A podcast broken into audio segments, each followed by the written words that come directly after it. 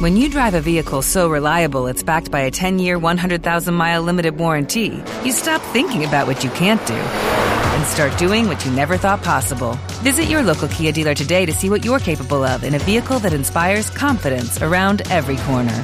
Kia, movement that inspires. Call 800 333 4KIA for details. Always drive safely. Limited inventory available. Warranties include 10 year 100,000 mile powertrain and 5 year 60,000 mile basic. Warranties are limited. See retailer for details.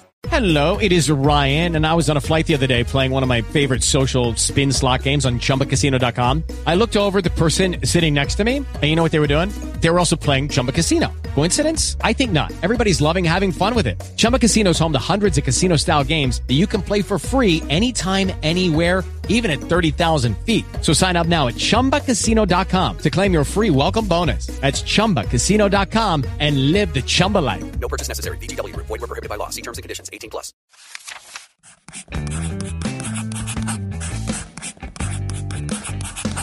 Esse podcast faz parte do site Leitor Cabuloso. Conheça nossos conteúdos em www.leitorcabuloso.com.br.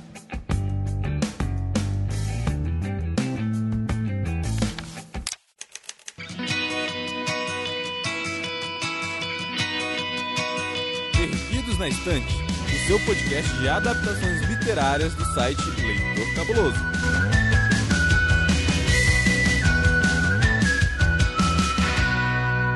E estamos no ar. Tá na hora de pegar mais um dos seus perdidos na estante. Eu sou Domênica Mendes e nesse caso o conto é bem melhor do que o filme. Eu sou Paulo Vinícius e, bom, eu prefiro ser um bípede do que um heptápode. Pela primeira vez aqui no Perdidos, eu tenho a honra de apresentar Camila Vieira. Bem-vinda, Camila. Obrigada, Domênica, e é conversando que a gente se entende, né? ok.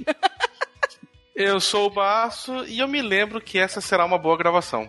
Olha, mas nós hum. estamos afiadíssimos hoje, senhoras ah. e senhores.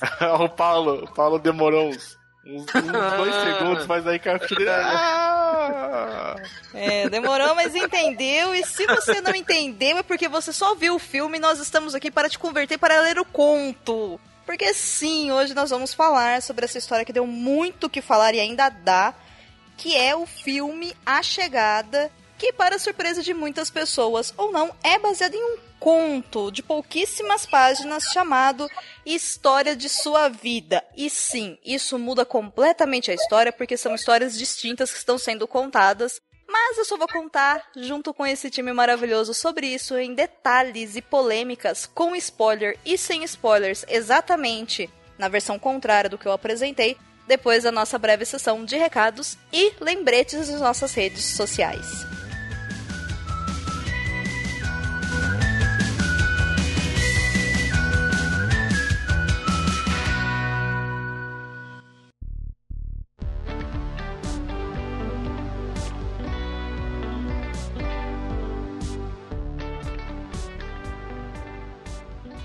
Olá, recadinhos rápidos sobre as nossas redes sociais. Se você gosta do Perdidos na Estante, gosta do Leitor Cabuloso e quer nos seguir nas redes sociais, nós estamos lá no Twitter, pelo twitter.com/barra Leitor Cabuloso. No Instagram você nos encontra por instagram.com/barra Leitor Underline Cabuloso e nossa página no Facebook é facebook.com.br/barra Leitor Cabuloso. Se você gosta do nosso podcast, considere se tornar nosso padrinho ou nossa madrinha. Você pode nos apoiar a partir de um real por mês através do padrim.com.br barra perdidos na instante.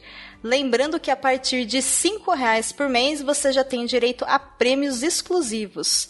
Dá uma força pra gente! E é graças aos nossos padrinhos e às nossas madrinhas que esse podcast foi produzido e editado. Então, aqui fica o meu muito, muito, muito obrigada a todo mundo que nos apoia todos os meses. E, em especial, muito obrigada a você que faz parte da categoria acima de 15 reais.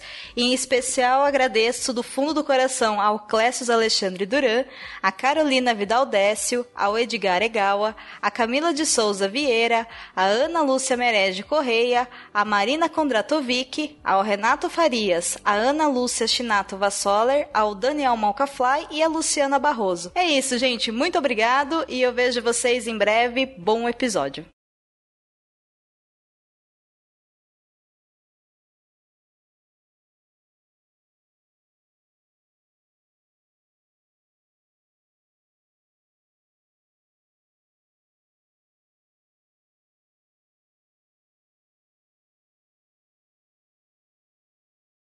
Começando do começo, o filme A Chegada, de nome original Arrival, ele é um filme de ficção científica que estreou no Brasil e no mundo em novembro de 2016.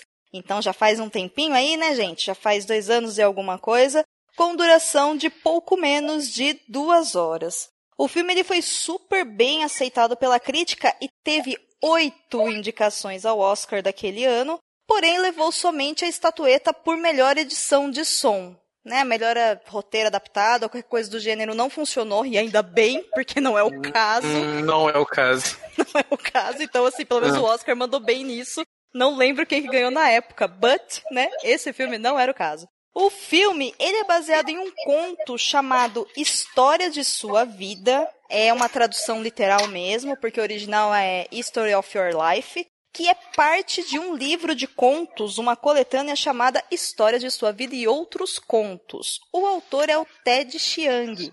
A primeira publicação desse conto rolou em 1998 na, imagino que seja um periódico ou uma revista chamada Starlight 2. Starlight 2, na verdade. Mas enfim, no Brasil o numeral sempre é traduzido, então Starlight 2. O direito de publicação no Brasil é de 2002 e ele foi publicado aqui em 2016 nessa coletânea que leva esse conto como seu nome principal, junto de mais oito contos do autor que tem no total de 365 páginas. A edição é da editora Intrínseca. A tradução de todos esses contos é do Edmundo Barreiros. E o conto em questão, que é o maior conto de todo o livro, tem 68 páginas, então é um conto curto e ele é muito fluido também. Só para apresentar basicamente e rapidinho para vocês quem é o Ted Chiang, ele é um escritor estadunidense. Ele é bastante conhecido no meio de literatura por suas obras de ficção científica, para ser mais específica, a ficção especulativa. O seu nome chinês é Xiang Feng Nan, ele se graduou na Universidade Brown em Ciência da Computação e hoje em dia ele trabalha na indústria de software como escritor técnico. Ele ganhou vários prêmios com vários contos. E no caso dessa história, do História de Sua Vida, ele ganhou Nebula em, no ano de 2000. Entre outros prêmios também que depois foram sendo lembrados. Ele ganhou pela coletânea tudo em 2003 é, o Locks Award for Best Collection, entre outros. Mas enfim, o cara tem vários prêmios. Ele tem 12 prêmios já no currículo, o que tá bom, né? Para quem tem os seus 50 anos aí, 52 anos, tá ótimo, né? Fica aquela pergunta: e você, o que que tá fazendo? Bom, eu gostaria que alguém nos apresentasse a sinopse da obra, mas assim, o desafio é, vamos fazer uma sinopse que apresente a obra sem spoilers, porque o básico da história tá nos, do, tá nos dois enredos, né? Tanto na adaptação quanto no conto original quem que se voluntaria para essa missão ficcional, quase científica, para nós nesse momento? Eu acho que a Camila, que veio pela primeira vez aqui, tem que fazer as honras. Certo. É, o conto e o filme, eles é, tratam da Louisa Banks. Ela é chamada para tentar uma comunicação com alienígenas que chegaram à Terra. Basicamente é isso. O conto ele trata mais também da relação da Louise com a sua filha, justamente por isso que é chamado a história da sua vida, onde a Louise ela, ela fala partes importantes da vida da filha dela. E o filme ele foca mais na construção da comunicação da, da dos humanos com os alienígenas. Se quiserem complementar um pouco essa, ideia. Eu acho que sim, eu acho que tanto o filme quanto o conto existe uma relação muito importante aí de linguagem e tem e fica um tema muito forte uh, num estudo não só tipo, de como que se aprende uma língua nova, como se uh, organizam-se as línguas, né? Por exemplo, para quem gosta de linguística, é, um, é uma coisa muito interessante. E eu acho que quem gosta assim mais da parte de ciências exatas tem uma pegada muito forte da parte de física, mais no conto do que no filme, que também ajuda um pouco a fazer um raciocínio de como poderia estabelecer algum tipo de comunicação entre a ideia mesmo, a ideia de forma de pensar, né, dos alienígenas com com os humanos, né? Então, eu acho que isso são temas que ficam bem fortes assim para quem gosta, um putão, um prato cheio. Você sabe que curiosamente, ao final do livro tem um trechinho lá que eles colocam, que é o autor explicando a origem, o que, enfim, o que fez ele escrever cada um dos contos presentes na coletânea, né? E aí, quando eu fui ler, eu também tive essa ideia. Falei, nossa, o cara pegou, né, linguística para escrever, puta, que foda, e não sei o quê. Finalmente, né, a ficção científica tá falando de uma ciência humana. E tarará, nossa, né, pirei o cabeção. E aí ele vem e fala assim: É, não, não foi isso não que eu fiz. Sabe o que eu fiz aqui? Eu queria muito escrever um conto onde desse para eu falar, na verdade, sobre a questão de tempo dentro da física. Sabe? Tipo, conceito básico de, de, de viagem no tempo e tudo mais. E aí eu olhei e falei: Ah, você não tá falando de linguística, você tá falando de física? E aí é Ah. basicamente isso. E aí eu. Hum, sabe? Tipo, Olha, pode ser que o, o tema dele, o que, não, o que motivou ele inicialmente a construir o livro foi, foi isso, mas, cara, a parte de linguística ali naquele livro tá muito forte, deve ter tido uma assessoria muito boa, assim, pra poder fazer essa pesquisa, porque tá muito, assim, completo. Né, ele diz que o interesse dele surgiu pelos princípios variacionais de física e, e ao mesmo tempo que ele queria escrever um conto sobre isso, ele acabou assistindo uma apresentação de um cara chamado Paul Link, que contou a história de luta da esposa dele contra o câncer de mama. E ele falou assim: Poxa, e se eu utilizasse esses conceitos de princípios variacionais de física para contar uma história sobre a possível reação de uma pessoa ao que é inevitável? E aí depois ele conta que um dos amigos dele, enfim, teve filhos. E aí ele juntou tudo isso, todos esses conceitos e situações, e acabou pegando um pouco também do Stephen Hawking, né, que fala sobre essa questão de tempo e tudo mais, e escreveu o conto. E aí eu olhei e falei, é, ok, né, é, estamos realmente falando sobre o inevitável, que muda completamente a questão. Mas eu acho uma obra, assim, espetacular por diversos motivos, sabe? Principalmente porque quando a gente pega um filme que é de ficção científica com invasão alienígena, a gente imagina um filme de ação, né? Todos os ETs são humanoides, todos eles falam inglês. Aqui ninguém invade, eles chegam. E nisso eu acho que o filme ele é muito bom, né, na questão até do nome dele, A Chegada. Eles não invadiram, eles chegaram. E os alienígenas, além de não serem humanoides, eles também não falam inglês. Então, quem fala inglês, no caso, que é a história que a gente acompanha, que é da Louise, então, como ela tá nos Estados Unidos, ela fala inglês, mas poderia ser em qualquer lugar do mundo, você vai ter que aprender a linguagem deles. E assim, é corajoso, né? Convenhamos que é uma, é uma ideia muito boa.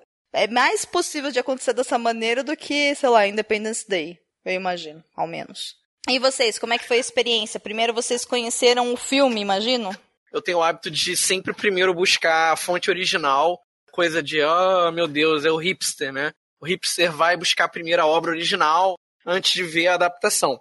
Até- acho que até no fim, da- no fim das contas acabou sendo uma, uma escolha acertada, né? Mas eu primeiro li os contos. É, é até engraçado, o História de Sua Vida nem é o conto que eu mais gostei da coletânea. É um, um que eu mais gostei, mas não é o que eu mais gostei. Mas quando eu peguei o filme pra ver depois, caramba, você fica naquela quanta diferença tem, né? E como é engraçado a mente de um de um, de um roteirista para poder adaptar uma obra original para um outro tipo de mídia. Mas assim, é, a obra é emocionante e, e, assim, ela, ela fala bastante é, sobre a espécie humana, sobre como que a gente vê as no, realmente as nossas, a história de nossas vidas e como a gente é muito pequeno no, no universo.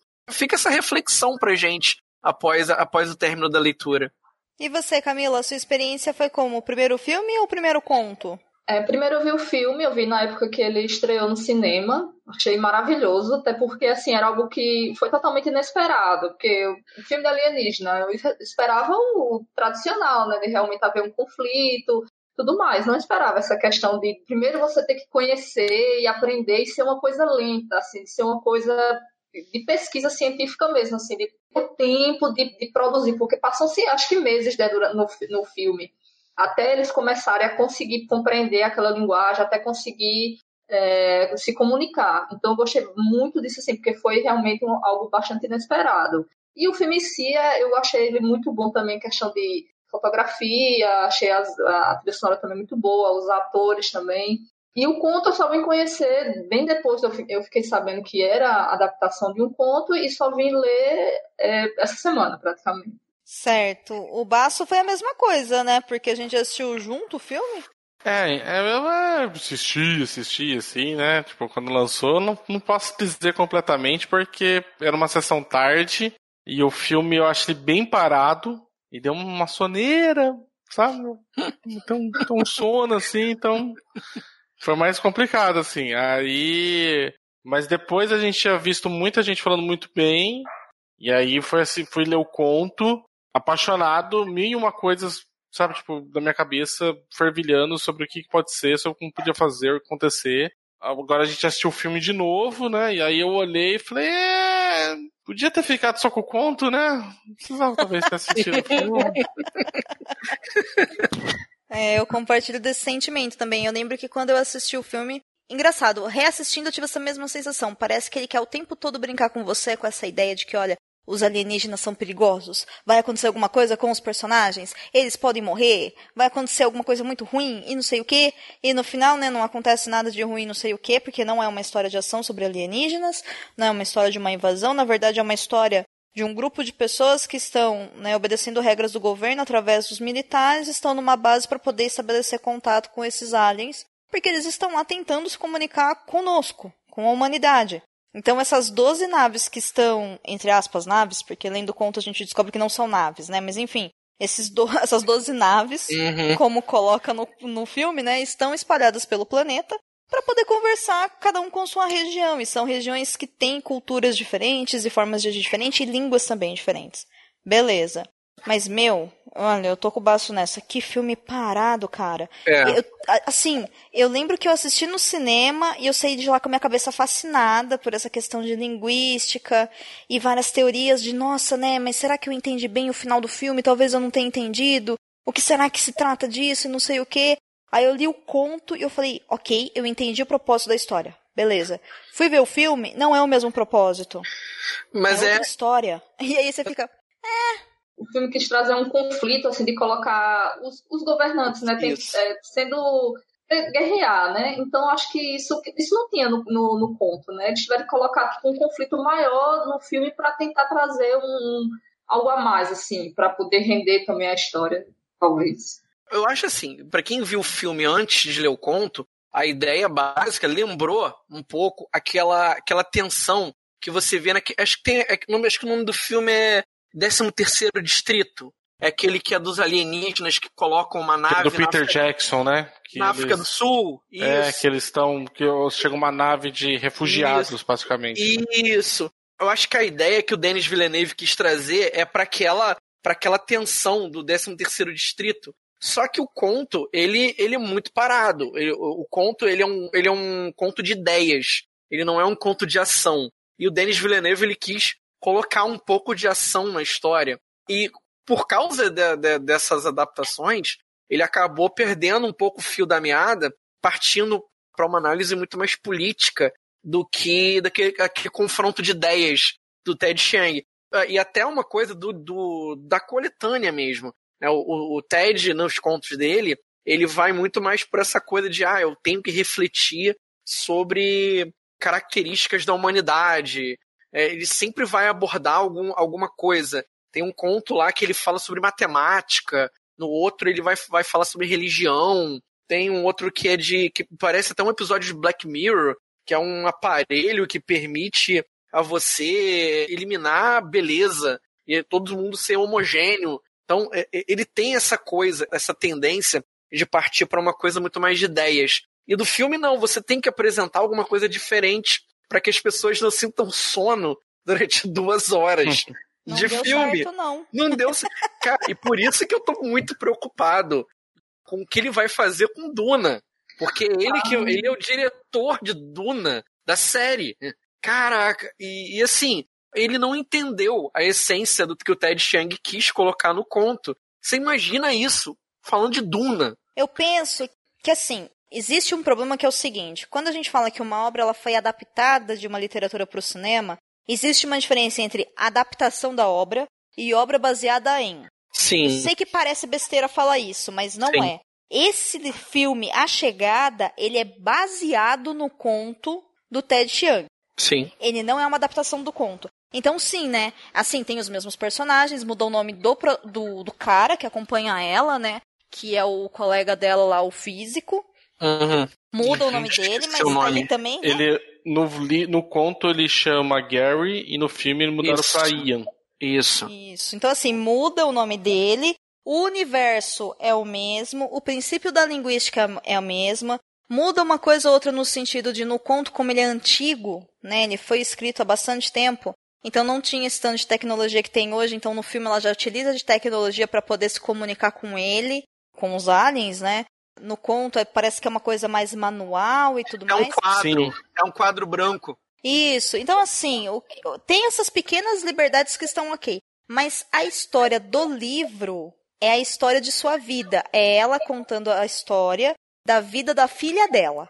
Ponto. No filme, é ela contando a história de como ela agiu com relação a esse trabalho que tem esses alienígenas que chegaram ela precisa entender a língua deles. É outra história que está sendo contada. Tem a ver com a filha? Tem. Mas assim, se perde no meio de tanta coisa e tanto pequeno plot que vai sendo aberto, acaba passando batido. E aí vai depender muito do que, que você quer encontrar na história. Se você quer encontrar uma possibilidade de conflito, tem. Se você quer encontrar uma relação amorosa, tem. Se você quer encontrar maternidade, tem. Se você quer encontrar linguística, tem. Se você quer encontrar física, tem. E aí, no final das contas, o filme acaba sendo uma coisa que te marca, porque ele é realmente um filme de ficção científica que foge desse modelo padrão, então ele te instiga de ver. Mas quando você vai assistir a segunda vez, eu tava, sei lá, na metade eu lembrei, falei, ah, é por isso que eu não queria ver de novo, sabe? Ele é paradão, eles mudam muita coisa, fica daquele Uhum. nheco nheco, de repente, blá, blá, blá, blá, aí você fala, não tô entendendo nada. Então, é bom, eu recomendo que caso alguém não tenha assistido, dê uma chance. Mas olha, eu vou te contar, se você vê o filme depois de ler o conto, provavelmente você vai se sentir Sim. muito triste, porém você vai pegar camadas que sozinho vendo o filme você não pegaria. Não, Então, acho que, tem que eu acho que escolher. eu acho que talvez a gente pode partir do princípio de que são duas coisas diferentes. Eu acho que é até melhor. Se a pessoa entender, ah, o filme é uma coisa, o conto é outra. Ponto. Acabou. É simples É. isso. Sim. Ou você pode partir do princípio que, não, eu quero tentar sozinho entrar nesse mundo e tirar minhas próprias conclusões. Assista ao filme, não ao conto, porque o conto ele é bem fechado. Ele vai te- não te vai te deixar dúvidas do que está sendo É, falado. é. Mas Né? o filme é bom. O a gente tá aqui falando. Ah, não. O filme é filme bom. não é não. O filme é bom. O filme é bom. Olha, É o porque filme- eu, eu gosto, por exemplo, da forma como o Villeneuve ele cria a cenografia do filme. É- ela é bonita, ela é ampla, entendeu? Tem umas imagens bacanas. Na- Isso na tela do cinema, elas ficam realmente impactantes. Tem uma ceninha da que é uma coisa simples, não é nada, nada espetacular, da nave subindo e depois da nave virando aquilo ali é muito, muito maneiro quando você vê numa tela grande, entendeu? É, eu, eu, eu não vi no cinema, eu vi aqui em casa, mas, assim, aqui em casa, com uma, com uma tela de 47 polegadas, cara, dá uma impressão muito maneira, cara. Eu imagino, fico Olha. pensando como isso, como isso vai ficar numa tela maior.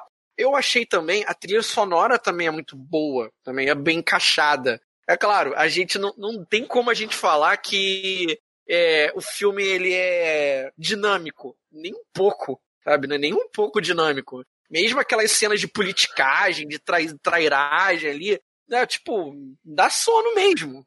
Mas eu não vejo nem por isso, assim, o, o- se fosse, sei lá, alguns períodos assim mais parados contemplativos, eu até entenderia, mas sei lá, tem uma cena de quatro minutos, cinco minutos inteira deles pegando o túnel pra entrar na, na concha. Sim. Que você olha e fala assim, cara, eu já entendi. A física aqui é aplicada de outro jeito, vocês estão entrando no espaço alienígena.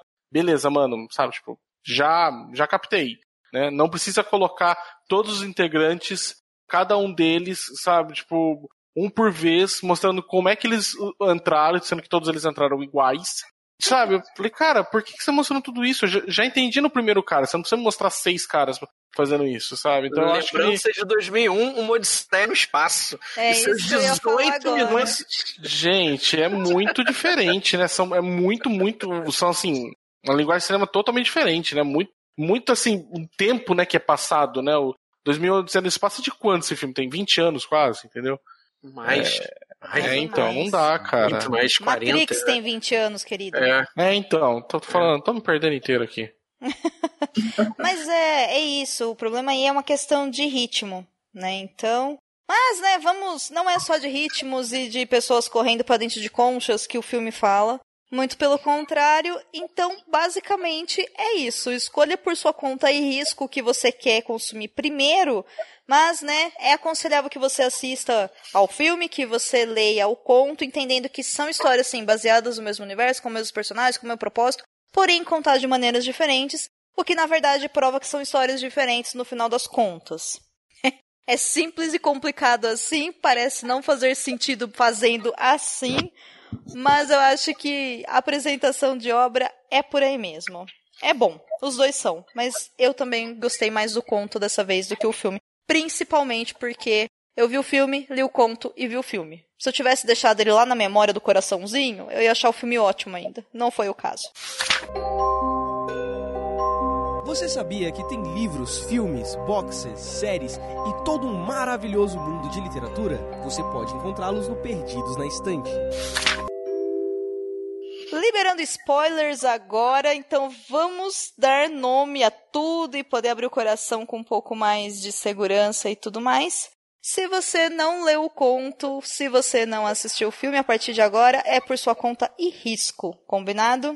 Pessoas, falei várias vezes lá atrás na introdução sobre o quanto que essa obra no cinema para mim foi marcante por ser uma história de Alien, onde o Alien não quer mudar o mundo, não quer destruir o planeta, não fala inglês, não há o que ser destruído, embora o filme coloque sim uma possibilidade disso, o que é completamente entendível, né? Porque caramba, né? Como assim vocês chegam aqui e não querem destruir a gente? Não faz o menor sentido, né? Guerra dos Mundos tá aí para isso. Independence Day tá aí por isso. E Marte todos... Ataca está aí para isso. Nossa, pois é. Foi longe agora. É, de todos os tipos de filme ABC trash, filmes que o Paulo assiste, enfim, né? Tem muita coisa, várias categorias, né? Perceba. Enfim, né, eles estão simplesmente chegaram, eles não estão invadindo. E aí eu queria saber de vocês, isso foi surpreendente para vocês? Sim, isso foi algo totalmente inesperado. De eles só chegarem aqui e quererem conhecer a gente e nos oferecer um presente. Porque foi isso que eles vieram fazer, né, aqui. Então, é Uhum. totalmente inesperado, considerando toda a maioria dos filmes que a gente vê, né?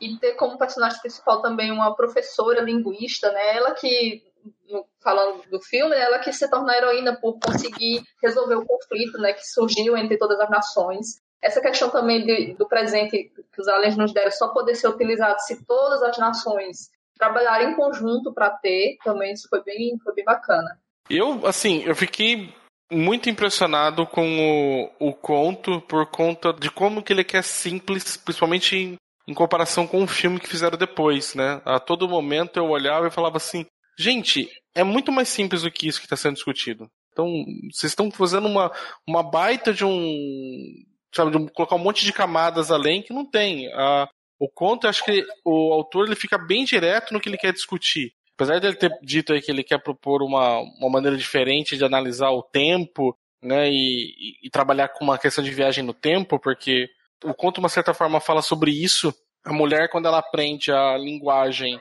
dos alienígenas, né, ela descobre que a linguagem deles faz com que a percepção do tempo seja simultâneo. Então não tem uma diferença entre presente, passado e futuro. né? Eu, eu conheço todos os, todos os tempos ao mesmo tempo. Diferente da nossa língua, que a gente, a nossa língua ela é bem ah, no sentido assim cronológico, então a gente percebe o tempo também cronológico, né, ele fluindo somente no sentido e experimentando uma coisa de cada vez.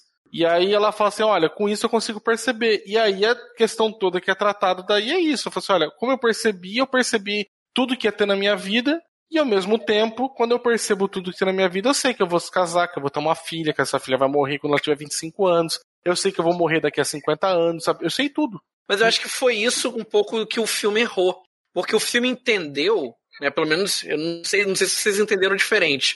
Me pareceu que era como se a personagem fosse uma clarividente, alguma coisa do gênero. Né, um, Ah, a- sim. é, ela- impressão mesmo. ah, é, eu posso alterar o meu, o, meu, o meu passado, o meu presente. Aí tem aquela situação lá do, do, do, do- chinês que dá um negócio pra ela que ela vai usar, que dá o número do telefone dela que ela vai usar no passado. Não é isso. A ideia toda é que a personagem ela tem um conhecimento da história da vida dela. Ela não é capaz de alterar, ela sabe que aquilo vai acontecer. Olha o nível de complexidade disso, porque a personagem ela não tem conhecimento da história da vida dela, porque a história é passado. Uhum. Ela tem memórias do futuro dela, Isso. porque o tempo não é linear. Então ela se lembra daquilo que vai acontecer. É, é- é É. diferente de eu, eu tenho memórias do que eu vivi. Não, ela tem memórias da história inteira de vida da filha dela, que vai morrer E- com 25 anos. E depois de algum tempo, que a gente não sabe quanto tempo que é, porque não é contado a idade da personagem, e não é determinado com quantos anos ela tem até a filha dela morrer, nós sabemos que ela vai morrer com 50 anos, no conto. Não, e outra Depois coisa. de 50 anos, né, que ela conheceu os, os alienígenas. Depois de Isso. 50 anos, É. não com 50 anos, tem razão. Não, e outra, Agora- coisa, outra coisa curiosa é que é, essas lembranças dela, que, que são memórias que são espalhadas ao longo do conto, são memórias dela com a filha dela. Não são memórias Sim. dela, dela Não. especificamente. Ah, ela não se lembra do dia em que ela casou com o cara, ou do dia que ela encontrou com. fu- Não, é são momentos, são pequenos fragmentos da vida dela com a filha dela. É, é um dia que ela precisou ajudar na lição de casa. No filme, eles focam nos momentos todos que tem com a filha dela, e aí parece que ela vai fragmentando, porque a ideia toda do conto é trazer esse mistério de como é que funciona a linguagem de, deles e como é que eles podem prever e impedir esse desastre todo. E também a ideia toda que traz de discussão, que é se ela já sabe que ela vai ter uma filha, que vai morrer e tudo mais, por que, que ela tem essa filha ainda? Né? Por que, que ela continua fazendo as escolhas que ela faz, sabendo quais são os resultados que vai ter? Ela vai casar e sabe que vai se separar do marido, ela vai ter uma filha que sabe que vai morrer jovem por uma doença incurável, e ainda assim ela escolhe ter tudo isso. E aí, pra mim, é isso que o, o filme ele fica focado nessa questão. Assim, Ela, ela entender que ao, ao descobrir essa nova linguagem dos alienígenas, ela percebe o mundo de uma maneira diferente, o tempo né, de uma maneira diferente, e com isso ela tem que conviver com as escolhas que ela vai fazer, entender as escolhas que ela vai estar fazendo em todos esses períodos, né? O, o livro acho que fica mais focado nisso. É porque, assim, é, é como se tá tudo escrito. E ela não pode mudar. Até uma hora que ela questiona isso, né? Assim, ela não tem escolha nenhuma, ela não tem livre-arbítrio. No conto, ela trata de uma maneira muito mais tranquila isso, né? Porque no conto existe uma parte daí de física que eles conseguem fazer uma boa conversa com os, os alienígenas, que é de refração, e aí o cara traz uma, uma teoria lá de física, né? Falando sobre lá que o comportamento lá do mínimo e do máximo, e que a refração da luz. É difícil explicar aqui, não tem como explicar, tem que ler o conto que tem uma explicação bonitinha. Ou Mas pegar fala- um físico pra explicar. Mas tem uma explicação assim muito coerente falando que o comportamento que a luz faz, ela só faz, ela faz o caminho dela por refração, tudo. Ela só faz porque ela teria que ou economizar o mínimo do tempo ou fazer ou percorrer o máximo de espaço. Então, eles falou que trabalha com toda a questão da física, essa variação de mínimo e máximo, e ambas as interpretações estão corretas. Assim como depois ela traz na linguística duas interpretações para a mesma frase, que elas estão corretas desde que você colocá-la em contextos diferentes. E aí ela traz a questão da percepção do tempo, né, que ela fala aqui. Aí tem uma, um, um- assim, uma baita uma teoria, uma viagem assim, de que a gente só percebe o tempo dessa maneira porque a gente foi construído o nosso cérebro dessa maneira. Então a linguagem, percepção de tempo, as construções, tudo que a gente faz, a nossa vida, tudo, ela segue dessa maneira porque a gente vê o mundo desse jeito. E os alienígenas, como percebem o tempo simultaneamente, eles escrevem todas as, as frases deles simultaneamente, eles comunicam simultaneamente ah, sobre tudo, e aí eles percebem diferente. E ela fala que essas duas interpretações de como ver o mundo, elas são ah, possíveis. É, a questão é que quando você tem uma, você não tem a outra. E aí ela faz um paralelo entre você conhecer o futuro e ter o livre-arbítrio. Eles falam que a gente que vê o tempo de maneira linear, o livre-arbítrio, né, a possibilidade de escolher, ela é real por quê? Porque você está vivendo cada momento em sequência e quando você tomar um rumo diferente, você pode ir para outro lado. Né? Uhum. Compensação, você não está lidando com certezas, você está lidando com possibilidades. Sim. E, e a pela que... forma como os epitapos dispensam, você já tem uma certeza. Então, se você tem uma certeza, na verdade a escolha já foi feita, né? E aí não existe livre-arbítrio. Ou que, ele né? existe em outro espaço-tempo. É, mas é, eu, eu, entendo que ele, que ele tra traz no conto, ela fala bem assim, explícito ainda, que o livre-arbítrio não importa mais, porque eu sei o que, que vai acontecer. E eu uhum. estou em paz com isso porque eu já vi todo o futuro. Então ele falou que o livre-arbítrio não é nem que é uma coisa que você luta contra, nem que você, ao menos você escolhe. É uma coisa que simplesmente perde o sentido. E ela fala ainda, ela dá um exemplo daquela figura que você desenha que tá de uma princesa, você vira de ponta cabeça, tá uma bruxa. Ela fala, as duas, as duas coisas estão desenhadas ali. É a forma que você vê. Só que você consegue só ver uma de cada vez. Então, ou você percebe o tempo linear e existe livre-arbítrio, ou quando você passa a perceber o tempo simultâneo, o livre-arbítrio desaparece e você nem se importa mais com ele, que ele não é mais importante. O que então, não quer dizer que ele não exista, ele só perde a importância. Entende a diferença ou não? É, eu não. Bem. É um conceito complicado, porque a gente sempre entende é, o futuro como possibilidades. Né? E no, o, o que o Ted Chiang ele tá mostrando para você é que não é que você consiga alterar as coisas, né? Ah, a partir da minha memória, que é a abordagem que é feita no filme. Não é isso. Ao fato de você conhecer, você alcança um novo, um, um novo nível de. Como é que eu posso dizer? De mentalidade. Você passa a pensar de uma forma diferente. Você não passa a pensar em caramba, eu tenho que fazer aquilo para obter as minhas ambições ou objetivos. Não, os próprios heptápodes eles estão bem além disso. Tanto que uhum. eles entendem até os outros povos como coisas a serem compreendidas. É essa a razão que ele vem visitar os seres humanos, pelo menos no conto, dá a entender que eles vieram para observar. Eles Aí eu pra... vou discordar um trilhão por cento do que você está falando. Ixi, Por, porque ixi, assim, ó.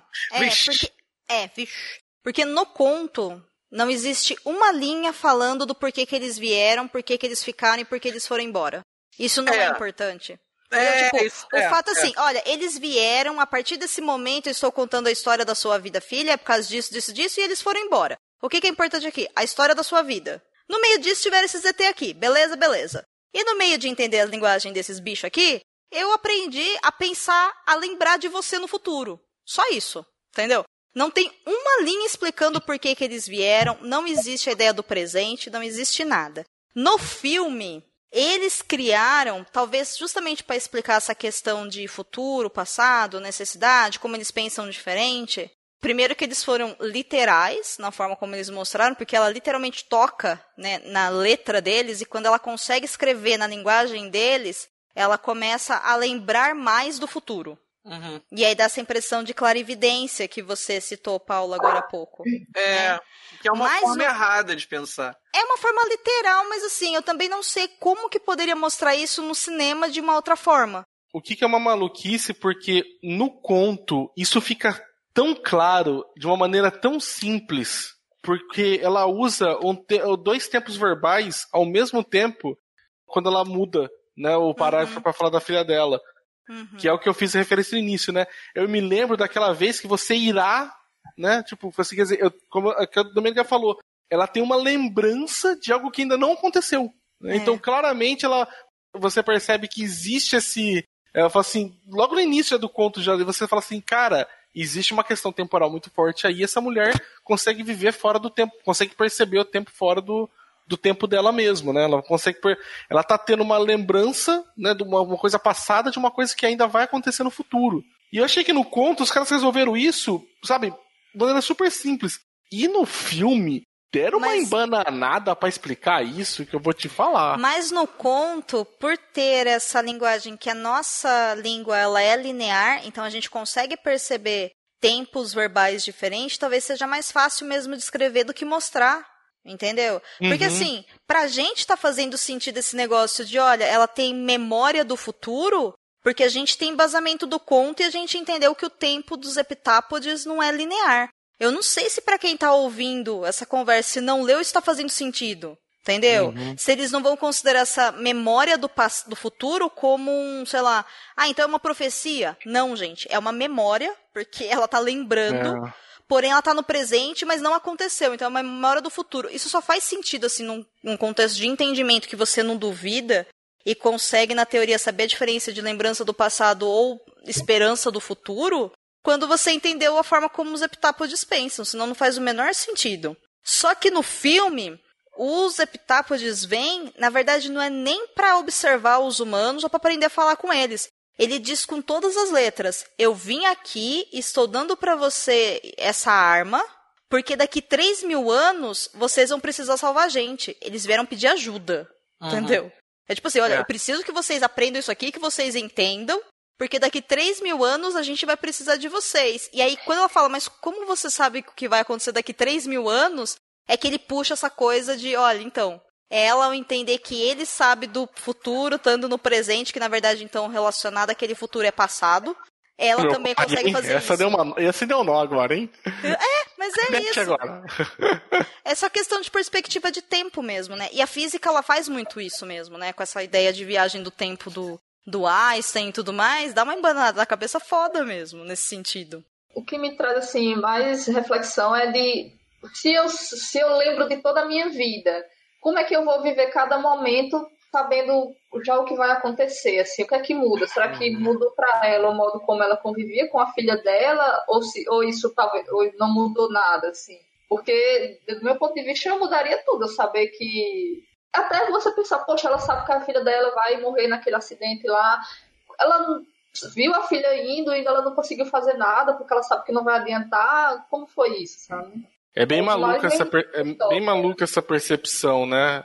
No filme isso nem, nem, nem toca, né, nessa questão.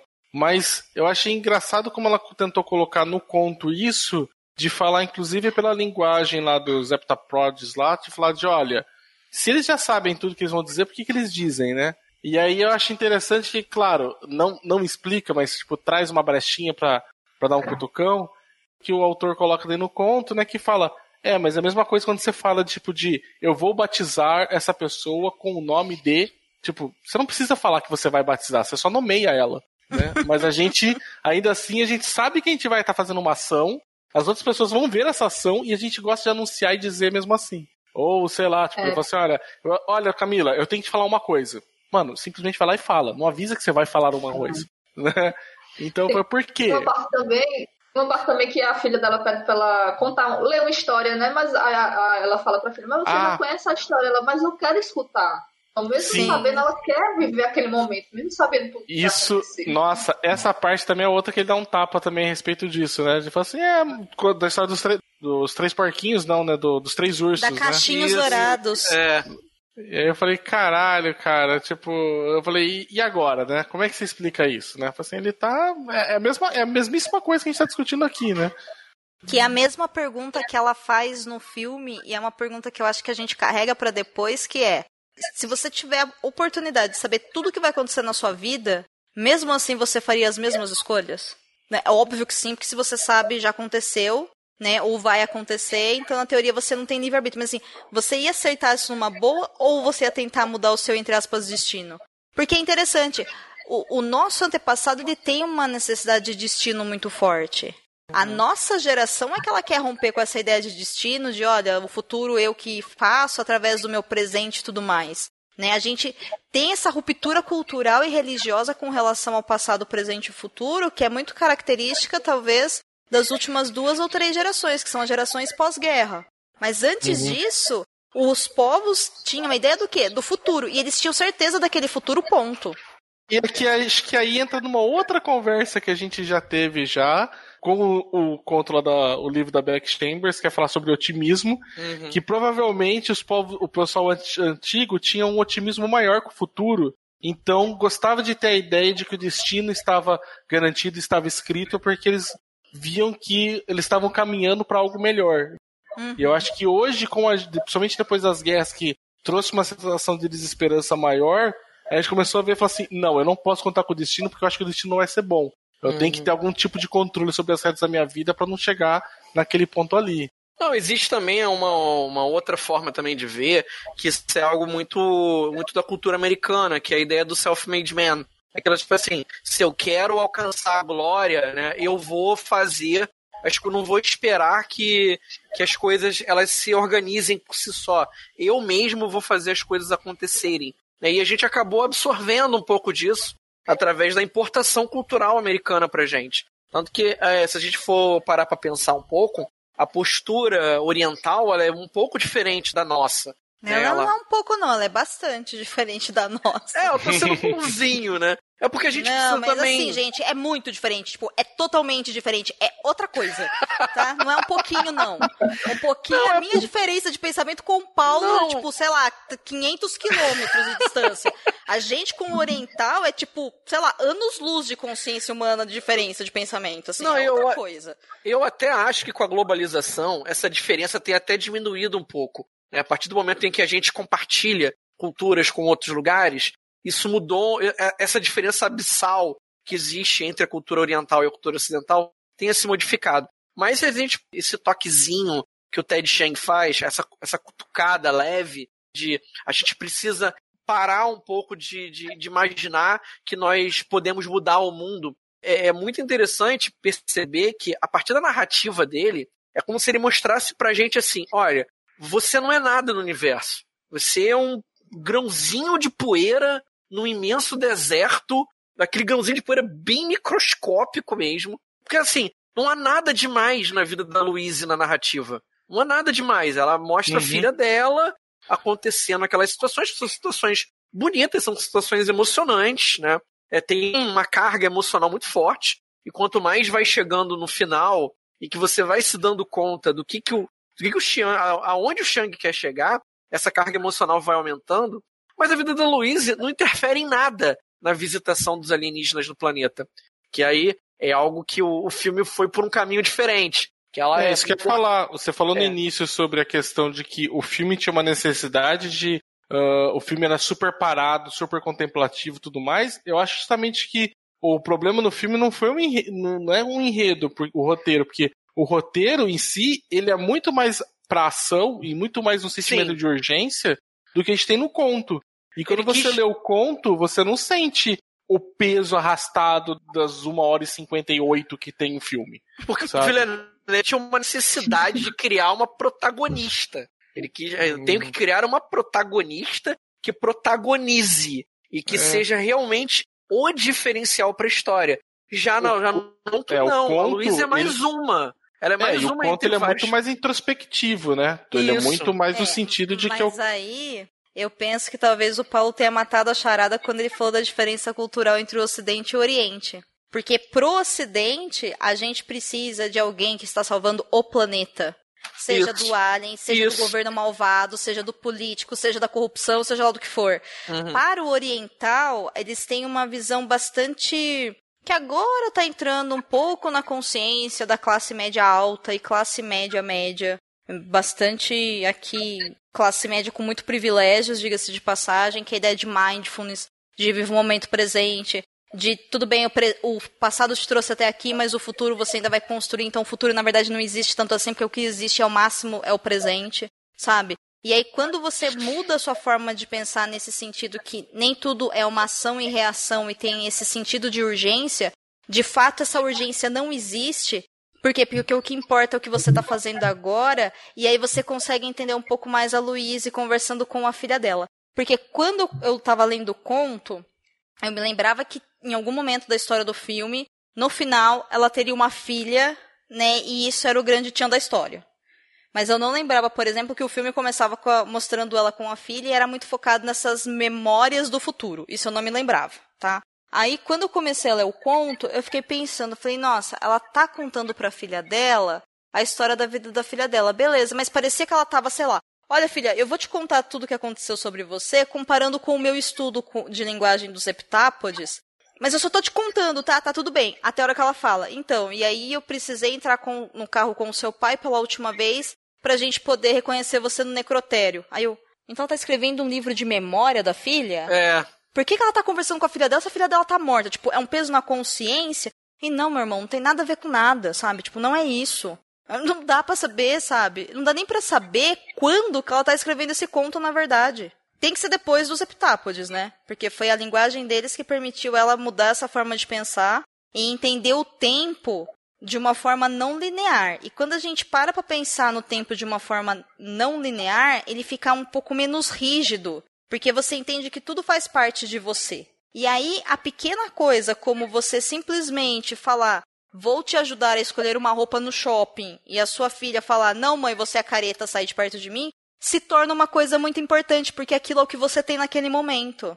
É que pra nossa cultura isso é muito, tipo, ai, que coisa tonta, todo mundo vai no shopping e compra roupa a vida inteira, sabe? Mas não é disso que ela tá falando, não tá falando de consumo, ela tá falando de relação, ela tá falando de amor, ela tá falando de envolvimento, né? A personagem, no caso, né? Então é uma outra pegada mesmo. Eu acho que se for adaptado, talvez, por algum roteirista, diretor, enfim, oriental, provavelmente não vai ter todo esse negócio de temos que salvar o mundo, porque nós vamos matar os ETs, e não sei o que, e talvez os ETs querem matar a gente, e vamos colocar aqui uma arma, entendeu? Porque na verdade o que o, o Epitápode fez é que permitiu que ela saísse dessa caixinha, né, de A mais B igual a C. Que isso não tá levando a gente a lugar nenhum mesmo, assim, a gente só tá se destruindo com essa lógica. Um outro ponto também que vale a pena a gente tocar é a relação dela com, com Gary, né, no, no, no conto. Eles, eles funcionam quase como complementares, porque, novamente, é, escolhas, escolhas de roteiro que não me, não me, não, não me apreciam, entendeu? Fica o tempo todo te jogando pra, pra ah, vai ter um interesse romântico entre os dois. Vai ter, vai ter, vai ter, vai. Te força uma química desnecessária. Que no conto ele não precisa fazer. Ele vai colocando as cenas e você fica se questionando. E até um, e até um mistério legal. Você fica se questionando quem é o pai da, da menina. Eu acho que eu acho que só pela terceira ou quarta memória que aí você crava que é o Gary mesmo. Você crava que é o, que é o físico. É interessante o, o debate de ideias dos dois e ver como os dois têm é, raciocínios diferentes. Ela tem um raciocínio muito mais linguístico e ele tem um raciocínio físico. E aí eles ficam debatendo o tempo todo como decifrar aquela linguagem. Eu acho que é para mim, é, e aí vem aquela coisa, ah, é, essa é a parte que mais me instigou no conto. Essa parte do Eu adoro, cara. cara eu adoro de aquilo. linguística dela tentando explicar como é que era, cara, mas assim, como eu queria que em vez de ter me apresentado, sei lá, tipo a língua de Eulalia na, na universidade tivesse me colocado Arrival, sabe? Tipo, né? Tipo, tivesse colocado esse conto, porque cara, é, muito cara, é pra você se apaixonar cara. pela forma como ela me apresenta a língua, sabe? Você fala assim, gente, né? Ela falando sobre a diferença de língua escrita e falada, de como ela vai. Ideograma, qual a diferença entre ideograma e linguagem silábica. Caraca, cara, ela... quando ela chega Nossa. e fala sobre, né, assim, eles têm uma, um, toda aquela questão dos círculos, né, que ficou muito fam... o filme ficou muito famoso por isso, né, aqueles uhum. círculos desenhados, né, e, e falei assim, ah, mas é uma linguagem. Falei, como é que isso pode ser uma linguagem, né? E ela chega pro Gary no conto, né? E ela faz um, faz um círculo e coloca um, um traço horizontal, né? Uhum. Cortando o círculo, né? Diagonal, né? Isso. E aí ela falou assim, o que, que isso aqui significa? Ele falou, ela, ele, proibido. Eu falei, como é que você sabe? Não tem na, nenhuma palavra aqui que representa isso. Mas é um símbolo que a gente conhece que expressa uma ideia, que não tem nada a ver com palavras, né? Diferente dos outros símbolos que expressam a ideia, que normalmente são as palavras, são as letras, o alfabeto, sabe? É, é assim, e não é simplesmente uma questão de mímica, né? Porque uh, mímica não é, é, não, é língua, não é língua, né? Pode até ser uma linguagem, mas não é uma língua, não tem um sistema, né? Aquilo ali tem um sistema, né? Existe um. É, tem uma, não só uma simbologia, como aquilo ali é utilizado para fazer uma comunicação, né? Então, quer dizer, porra, quando ela começa a trazer, você fala, caralho, velho, tipo, que, que, que demais. Uma das paradas que eu mais achei maneiro é que ela tenta desenhar a parada. Ela tenta desenhar o símbolo. É, que no, no, no filme no, ficou no artificial, coisa, filme, cara. No filme foi só super rápido, né? Tipo, a terceira vez que ela tava lá, já tava desenhando o negócio, né? É, no filme eles até usaram um software, né? Que eles tinham. Cada palavra já tinha meio que é... uma parte do círculo pronta ali, ela só ia clicando e criando a frase toda na, no, cara, no telão, aquilo, né? Aquilo parecia Stargate, cara. Tava vendo Stargate. Tava vendo assim. Um, dois, três, aí ela vai juntando as paradas, né? No, uhum. no, no, no, conto, ela desenha, ela faz no lápis mesmo, ela tenta copiar aquilo. Isso é muito legal, porque demonstra o quão, o quão entusiasmada ela estava pelo estudo daquilo, quanto ela estava envolvida em todo o processo. É, com relação, você estava falando antes da questão da diferença do Ocidente e Oriente, então, assim, até essa questão mesmo da, das palavras, né, ou do uso de ideogramas e de figuras para representar uma ideia, né? A gente não tem isso, mas, por exemplo, os chineses, né, uhum. tem os ideogramas que representam ideias completas, né, a, uhum. diferente da gente, né? Então, talvez é, também tenha influenciado o, o autor da questão. Nossa, eu acredito que sim. E assim, olha, meu, eu olho para aquilo e falo, ataque, que isso faz sentido para vocês. Aí eu olho pro nosso alfabeto e falo, ataque, isso faz sentido para mim, sabe? Uhum. Então, é, é, é. sabe, tipo, toma, né? Por que, que o A é um A, tonta, sabe? Só porque alguém te ensinou uhum. que é isso, né? E é interessante isso. Eu acho que eu nunca imaginei que algum dia uma obra de literatura consegui, ia conseguir me ensinar uma ciência de língua, sabe? Ai, isso de uma é forma tão... clara, meu. Isso é tão legal porque ela eu vejo que ela nem ainda vai. Ela vai mais, assim, mais no, no básico ainda do que isso, né? De falar de sintaxe, né? Tipo assim, como é que você constrói uma oração? Se você pensar, até a nossa língua, do jeito que ela é construída, ela tá numa ordem cronológica e espacial. Né? A gente escreve da direita para a esquerda. Desculpa, a gente escreve da, da esquerda, esquerda para di direita. direita. A ordem do que estão as palavras numa oração elas colocam sentido, né? Tanto Sim. que ela começa com verbos intransitivos, depois verbos transitivos, por quê? Porque existe uma diferença aí, né? Por exemplo, quando eu falo, sei lá, o Rodrigo pagou a Domênica, eu sei que quem é o sujeito que pagou ao outro sujeito é pela ordem na oração, né? Eu sei que é o Rodrigo quem pagou e foi a Domênica quem recebeu, porque o Rodrigo aparece primeiro, depois vem o verbo, depois vem o, o objeto. Então, essa, se você parar a pensar, a, a nossa organização espacial da sintaxe, por exemplo, do português, é assim. Se você pega algumas outras línguas, tem poucas línguas, mas algumas línguas, ela, não importa o local que você coloca a palavra, porque ela já tem uma designação, por exemplo, o latim é uma das que eram dessa maneira, né? Existe uma flexão no final de cada palavra, né? Igual a gente tem, por exemplo, no, no português, né? Por exemplo, quando eu mudo para A ou O, eu mudo o gênero, né? Se é uhum. masculino ou feminino. Quer dizer, existe um radical e você tem um, uma coisinha que se adiciona no final, né? Um sufixo ali. Por exemplo, no latim ele tem. Todas as palavras ela tem uma. Que eles falam de declinações lá, que é uma pequena variação no final, que ela vai te dizer se aquela palavra ela tem a função de sujeito, se ela tem a função de uh, objeto, se ela tem função de alguma outra coisa, alguma classe, outra classe gramatical, né? Então, quer dizer, por exemplo, no latim você pode organizar, você pode embaralhar todas as palavras da frase que uma pessoa que saiba, que conhece a estrutura da língua vai olhar e vai saber o que, que é o que. O, o, meu, aqui no, no, português, no meu exemplo que eu dei, se eu troco a Domênica pagou o, o Rodrigo, acabou, entendeu? Mudou já o sentido. Quem está pagando agora é a Domênica. Né? Lá, por exemplo, no, no latim, pela própria flexão que tem no final da palavra, eu já saberia. Eu podia inverter, podia colocar em qualquer outra posição no início, no final, no segundo, em terceiro, em quarto, não ia, não ia importar porque aquela flexão mostra, né? Então, assim, a nossa língua já tem essa sintaxe desse jeito. E ela apresenta uma língua que, porque é simultaneamente é pensada, ela é simultaneamente escrita e aí ela pega por um círculo, né? Que é tipo que não tem começo nem meio nem fim. Né? Uhum. Então, sabe? Você fala, cara, assim, é, é muito absurdo. Por mais que ele fala, passou longe a linguística da minha motivação para escrever, eu fico olhando e falo assim, ô seu puto, tá ligado? Da onde você tirou então tudo isso? Então você... Porque não é possível, tá, tá tudo correto ali, entendeu?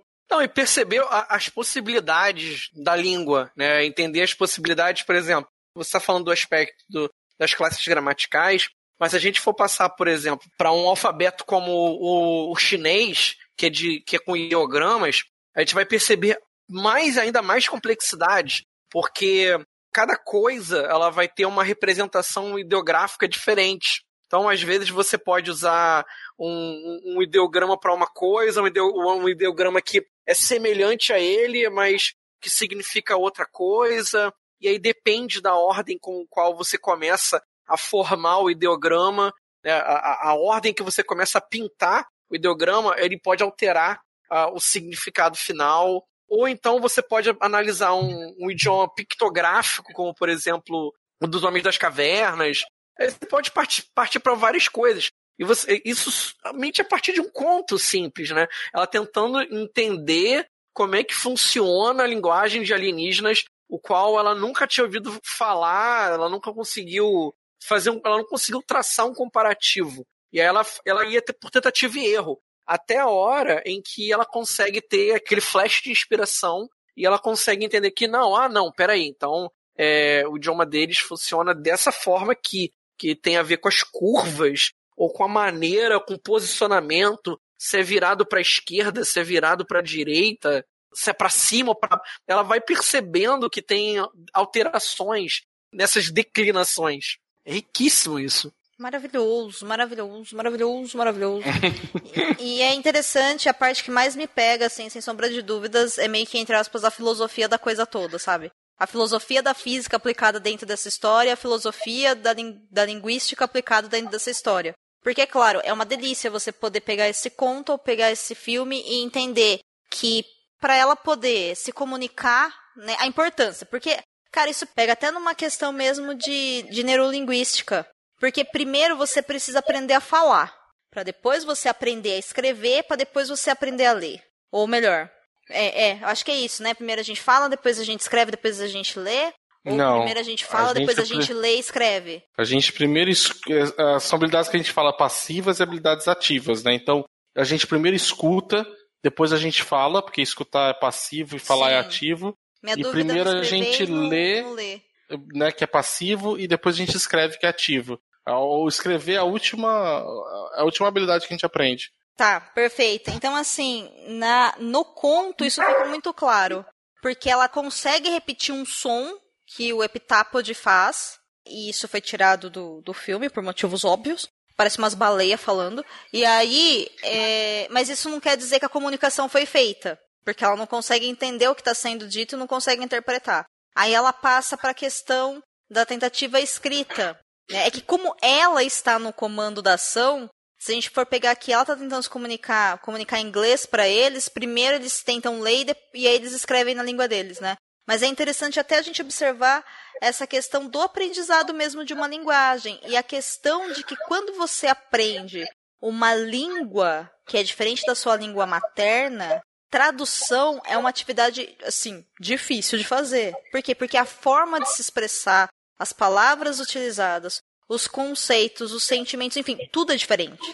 Essa questão, assim, é, tem a ver também com o contexto do que da cultura, né, que está envolvido na, naquela tradução, porque acho que até no, no primeira cena do filme, quando ele o cara lá da, do governo disse que vai consultar um outro linguista, ela fala, ah, pergunta para ele como é que ele traduziu a palavra o em sânscrito.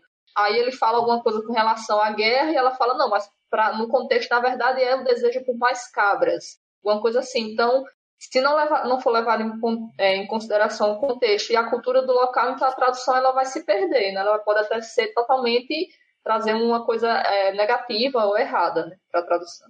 Por isso que tradução não é uma coisa tão simples, né? E por isso que tradução de tradução é ainda mais complicado de ser feito. Por isso que todas as obras, todos os livros, por exemplo, eles têm que ser traduzidos do original. Porque os conceitos da história podem, podem mudar na tradução, para aquele povo poder entender aquela língua. E aí, se você tenta traduzir uma, uma tradução, digamos assim, você vai provavelmente perder a, a matriz. Então é bem interessante isso. Eu, eu nossa, gente, é, é, bom, né? Nossa, como é bom. E, e, cara, que delícia, né? Finalmente uma, uma história, tanto escrita quanto em cinema, que coloca uma ciência humana como uma ciência, né? Para provar que não são só números Nossa, ou só é, conceitos é, favor, de, né? de física, né? Em números complexos, né? E que fantástico, meu, que absurdo.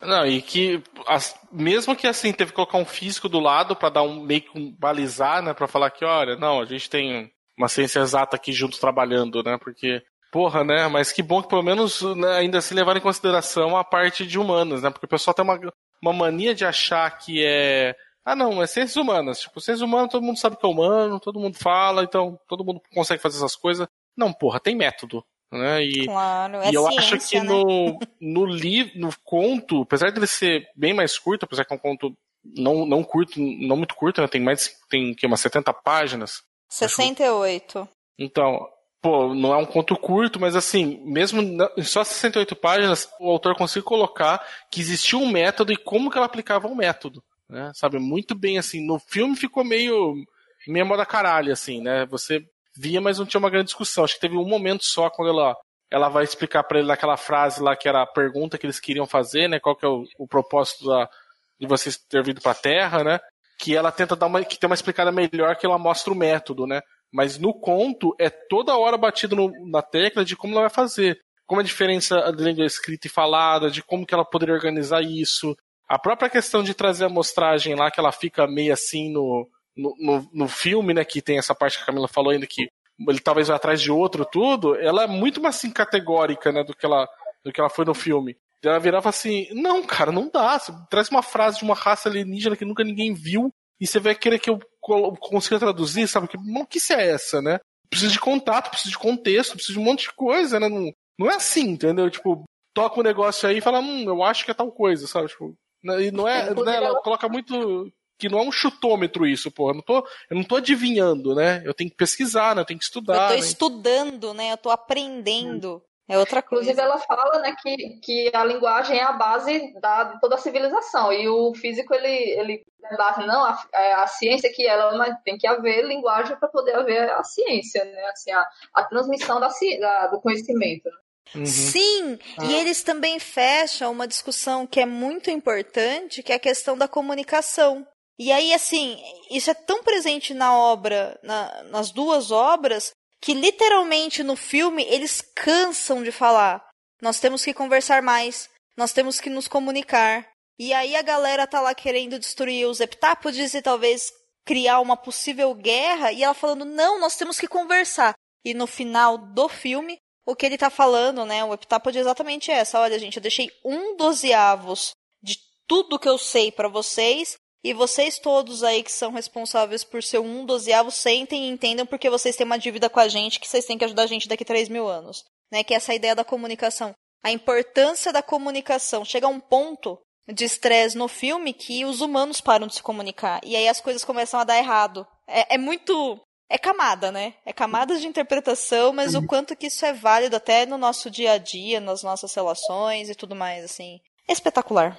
Não, e eles percebem que não vai a lugar nenhum, né? Eles vão embora porque, tipo, tá, não, a gente deixou aquilo, a gente tentou deixar um pouco mais, mas não resolveu. Vocês, tipo, não chegaram a um consenso. Eles queriam não só a, a, a questão do, da conversa, mas a união. Que todos eles se unissem para tentar né? Ah, é... Mas eles foram embora no final do filme porque eles sabem já que deu certo. Né? Eles Eu percebem também acho o que foi tempo isso, é. passado, presente e futuro, tudo ao mesmo tempo. Eles foram embora ali porque eles já sabiam que ia dar certo, né? Tanto que a ligação da coisa fala, né? Que tudo deu certo É, por conta que ela é. ligou. Então, o que, que eu acho legal é que no conto é que não tem isso. Não. né? Não, no No conto, eles conto é- simplesmente, a hora que ela entende a linguagem, eles vão embora. É isso, né? É. Óbvio que eles não vão embora porque ela entendeu a linguagem, né? Não é isso que está escrito, mas coincide uma coisa com a outra. Não, e, e outra coisa, né? Tem toda aquela questão que a gente não falou ainda dos presentes do, do, do conto. Que eles tentam dar alguma. é, é, os humanos dão alguma coisa pra eles, eles dão algo totalmente aleatório de volta pra eles. Uhum. Talvez eles não- porque o que os humanos estão dando pra eles também seja aleatório, né? Tipo, eu vou te dar Não, aqui os desenhos de uma caverna X. Tá, mano, o que eu vou fazer com Não, isso? Eu, eu não sei, assim, no conto não diz muito o que que eles tentaram dar. Eu acho que fala, mas eu não tô me recordando agora. né? Eu acho que eles oferecem pra eles é, informações sobre a história da civilização, armas e, por exemplo, for- acho que foram cinco ou seis vezes que eles, eles organizaram o negócio da troca. Teve uma vez que eles passaram vídeos sobre aquilo que eles observaram dos seres humanos. No outro, eles deram, sei lá, eles, eles desenharam alguma coisa que eles não entenderam. No outro, eles deram uma fórmula de alguma coisa que os, que o, os cientistas eles, tá, agora o negócio vai, ah, agora vai. Tá, mas eu não sei pra que que serve isso. Não, Não o último presente foi uma fórmula de um, um composto novo que, na verdade, já era uma É, coisa que já acabado é de ser isso. descoberta. Isso. E eles não entendiam ah, o porquê daquilo. É, mas é porque simplesmente os alienígenas eles não tinham essa noção de troca, né? De, de ah, eu tenho que dar alguma coisa em troca de outra. O que, e, ou, ou então a questão do valor. O que, que vocês dão valor? É, é isso? Pra gente isso tem valor, pra vocês acho que talvez nem tanto, né? sei lá, teve toda essa questão uma, completamente maluca que no filme acabou que não. Eles Não teve. É, não teve, eles passaram longe disso.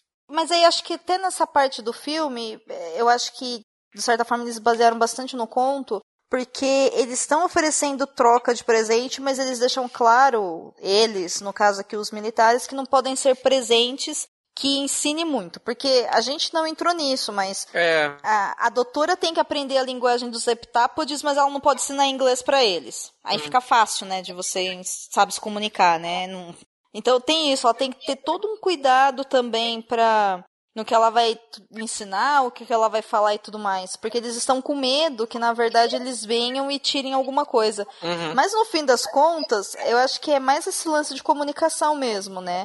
Eles estão dando pra nós coisas que pra eles podem ser importantes ou podem ser aleatórias, porque talvez as coisas que os humanos estão dando pra eles seja aleatório. Entendeu? Não tem como saber, ninguém sabe, né?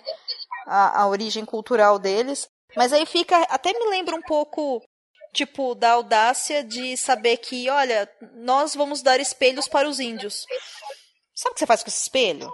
Enfia no nariz, sabe? Porque assim, o índio não precisa do espelho. Não, mas pra mim é muito importante porque é coisa chique, tá? Em troca você mata todo mundo. Então, assim, é- eu acho que até um, um lance assim de brincar, porque humanos têm mania, né, em conquista de dar presentes em troca de coisas que eles julgavam que não eram importantes para os povos colonizados, conquistados, dizimados na sequência, que era a terra. Então eu te dou espelho e você me dá a sua terra. Eu te dou, sei lá, um lápis e você me dá a sua floresta amazônica. Sabe? Quando na verdade assim, pera um pouquinho, a floresta amazônica é o meu lar, isso é importante pra mim. Não, mas pra mim é muito mais. E eles tentam fazer isso com os heptápodes e não dá certo. E aí é bonito de ver eles tomando o nariz, sabe? Eu gostei, eu falei, ah, muito bem, muito bem feito. Curti. Não deu certo, não vai dar certo com todo mundo. Ei, você quer encontrar um mundo secreto de adaptações literárias? Sim, mas onde? Perdidos na estante. Encaminhando então para o final desse episódio, vamos dar as benditas das notas. Lembrando que o nosso sistema de notas vai de 1 a 5 selos cabulosos e eu peço a vocês que expliquem o porquê da nota. Pode ser nota diferente para o conto do que comparado com o filme, tá, gente? Então, vamos lá. Camila, qual é a sua nota de 1 a 5 selos cabulosos para o conto História de Sua Vida e para sua adaptação cinematográfica chamada A Chegada? E o porquê? Bem, para o filme eu dou quatro selos cabulosos, porque foi um filme que eu gostei muito, achei muito é, um filme de uma abordagem muito diferente com relação à invasão alienígena. Gostei de ter uma linguista como a heroína, né, entre aspas, da história, e toda a questão de fotografia, trilha sonora e tudo mais. Com relação ao conto, aí eu dou cinco selos cabulosos. Porque eu também gostei muito.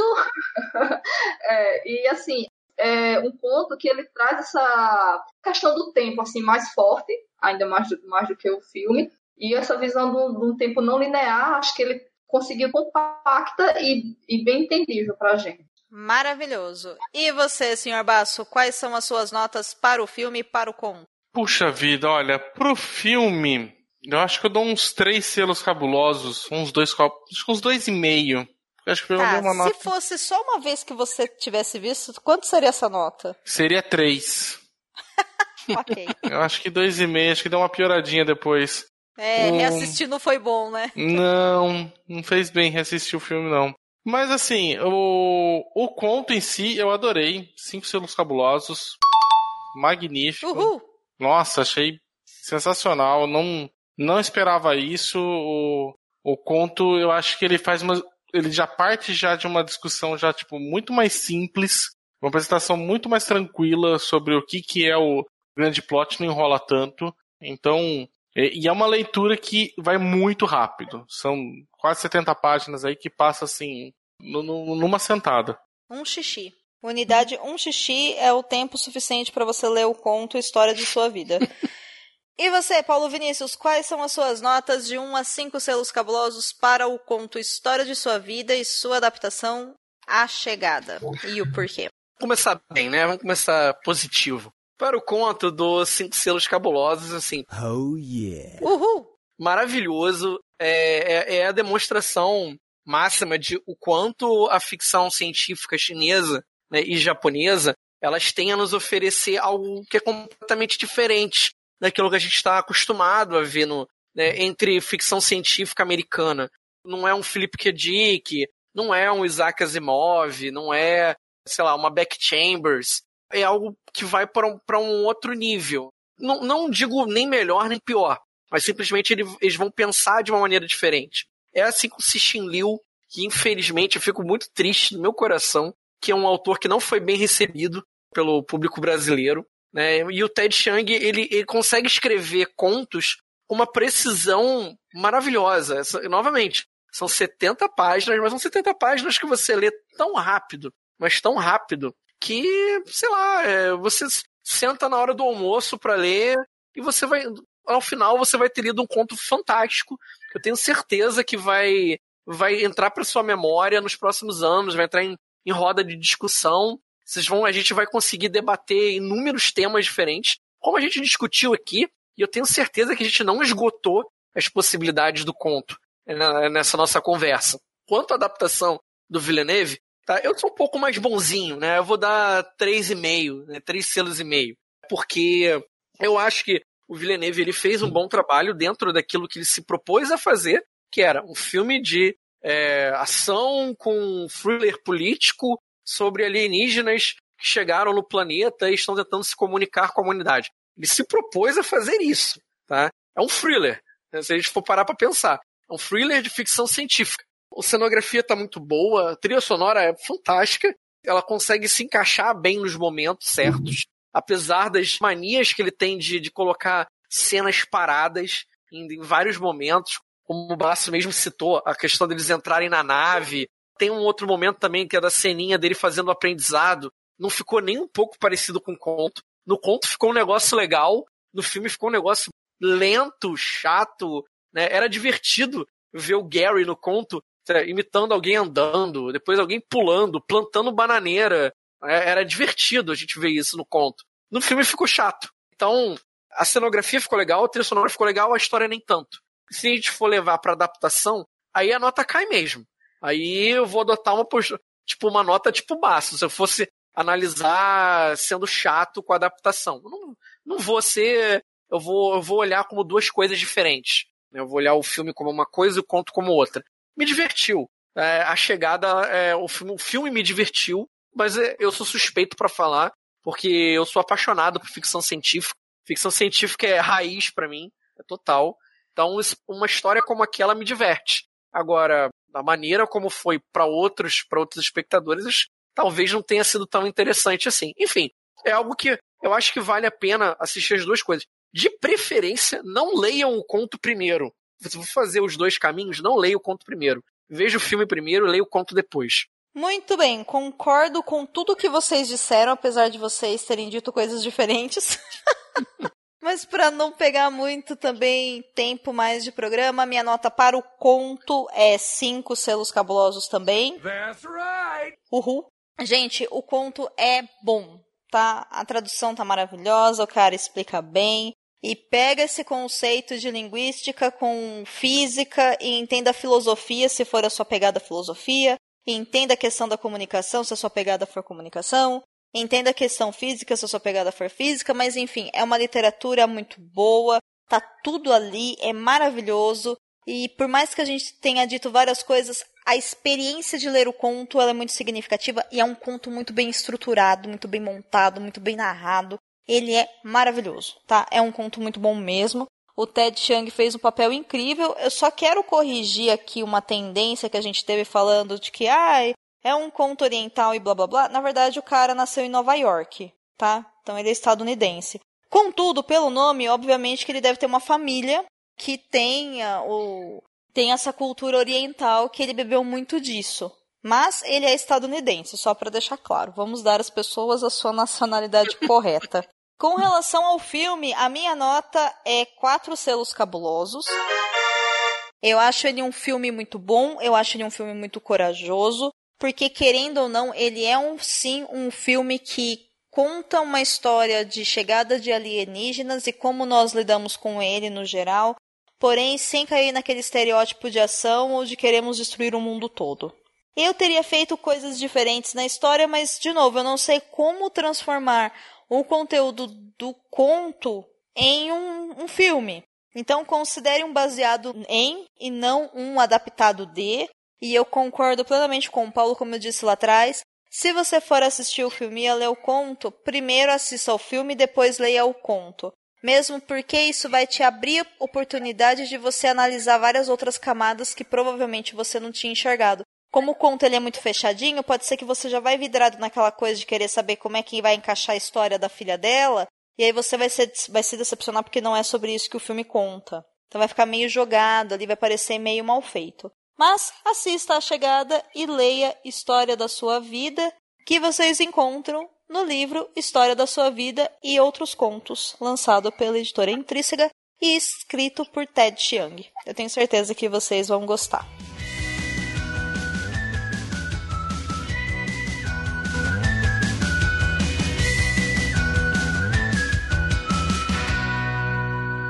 Mas que episódio maravilhoso, que episódio incrível, e ele só foi possível, vocês já sabem, graças a essa mesa incrível que está aqui hoje. Então, sem mais delongas, eu vou pedir para que vocês façam as, os seus merchans, digam onde as pessoas encontram vocês na internet, para quem é de internet. Enfim, façam a vez de vocês. Senhor Basso, a jogada é contigo agora. Muito obrigada por mais um episódio e pode se despedir do pessoal. Eu nem posso falar mais nada sobre ser convidado, porque finalmente, né, quem não chora não mama, depois de tanto chorar, esse ano tá assim, né? Duas, três vezes por mês aqui, tá, tá uma maravilha. Né? Mas o pessoal já deve saber que sou de casa aqui, do Leitor Cabuloso, então vocês podem encontrar no próprio site o meu podcast, o Covil de Livros. De vez em quando também eu estou falando no Falha Crítica, que é o outro podcast que veio do, o antigo site do Covil Geek, junto aqui para o site do Leitor Cabuloso. E falar para vocês que lá no Covil de Livros, lembrar só que é sempre tudo com spoilers, né? Falamos sobre livros bons, como por exemplo O Nome do Vento. Né? Ai, meu Deus. E que quem, tipo, tem gente que gosta e tem gente que tá errado. Né? Ai, meu Deus. E se quiser conversar diretamente comigo das redes sociais, é mais fácil falar comigo no Twitter, que é arroba senhorbaço. Então vocês podem procurar lá que a gente vai conversar, tá pistolando bastante contra o Bolsonaro normalmente e às vezes falando de literatura. Apenas trabalhamos com qualidade nesse programa, caso ainda tenha dúvidas. Camila Vieira, muito obrigada pela sua companhia, pela sua participação. Sinta-se em casa para voltar quando você quiser. Você é super de casa. Muito obrigada mesmo e, por favor, pode se despedir do pessoal. Bem, Domênica, muito obrigada por esse convite, principalmente por ter dado assim, a oportunidade assim, de chamar a atenção para ler o conto, né, que eu não tinha lido ainda. Depois você me convidou, foi que eu li. E no momento, assim, eu não tenho nenhuma rede social, então estou por fora aí das pistolagens que o Basso anda fazendo aí, você no Twitter. Estou perdendo esse espetáculo, tudo bem? E muito obrigada mais uma vez. É isso, pessoal. Quando eu crescer, eu quero ser igual a Camila que conseguiu sair das redes sociais. Rainha. Eu quero ser igual a Camila que consegue ler 89 livros por ano, né? Fora os da faculdade dela. Porque vai pra puta que pariu. Toda vez. Eu um covil de livros, o primeiro comentário da, da Camila. Aí eu já li. Falei, cara, como assim? Oh, falando nisso, eu recebi um encomenda esses dias dos três livros do Caldela, lá daquele do, do Inimigo do Mundo, a trilogia lá. Tá ali, esperando o momento. Finalmente Meu Deus! Caramba! Não, cara. Agora vai. Sensacional. Agora, Camila. Camila, assim, necessário agora se faz um, um novo café aqui em São Carlos. Depois de desses ah, livros. Sim. Vocês podem vir aqui comer um, um caranguejo aqui em Aracaju também. pra gente conversar sobre isso. Puxa vida, olha lá, olha lá, Domênica. A gente tem. A gente pode tomar um café e tira o caranguejo? eu também gosto do caranguejo pelo café. É, eu, eu, vou pelo café e tiro as coisas do mar. Aí eu topo. Aí eu vou. ah, Se for pra comer peixe, Tô eu bem. fora. Muito bem, Paulo. Muito obrigada também pela sua companhia nesse episódio. Pode se despedir do pessoal. Eu já tô, já tô da casa já, né? Já tô me sentindo, já tô me acomodando, fazendo meu puxadinho por aqui. Então, Só queria agradecer o convite, porque eu, eu, assim, eu adoro, adoro, adoro discutir sobre livros de ficção científica. Novamente, é, é minha praia total, apesar de não estar devendo alguns, algumas leituras clássicas, como o que você que o pessoal gravou na, na, na semana passada, que foi do, do Mochileiro das Galáxias, que até hoje eu não li. Falha minha, total. Eu estou, com, é, eu estou cumprindo ainda é, é, as minhas dívidas, aos pouquinhos. É, eu queria aproveitar também chamar a atenção que o Ted Chiang acabou de lançar uma outra coletânea, enquanto nós estamos aqui discutindo sobre a coletânea dele do História da Sua Vida. Ele lançou um agora chamado Exhalation, que saiu lá fora. Por favor, Intrínseca, traga Exhalation pra gente. É, vai ser muito legal poder ler mais coisas dele. Chamar atenção também para histórias curtas, que são muito legais. Eu acho que a galera devia dar, uma, dar mais uma chance para novelas, para contos, é sempre muito legal ver como o quanto o autor ele consegue fazer muito em um pouco um espaço pequeno às vezes, né? Quem quiser me encontrar, eu sou o editor do, do, do blog Ficções Humanas. A gente está passando por obras nesse momento. Então, ainda é no www.ficçõeshumanas.com. Tem o Facebook, www.facebook.com.br ficções humanas. Mas quase sempre estou aqui no Perdidos, sendo cara do contra de vez em quando, falando mal do nome do vento, dizendo quanto ele é lento e devagar, mas tudo bem. e agradeço pelo convite. Só quero deixar aqui um, uma aspas pro Exhalation, que ele tem mais de 10 anos já, tá? Então ele não é novo, não.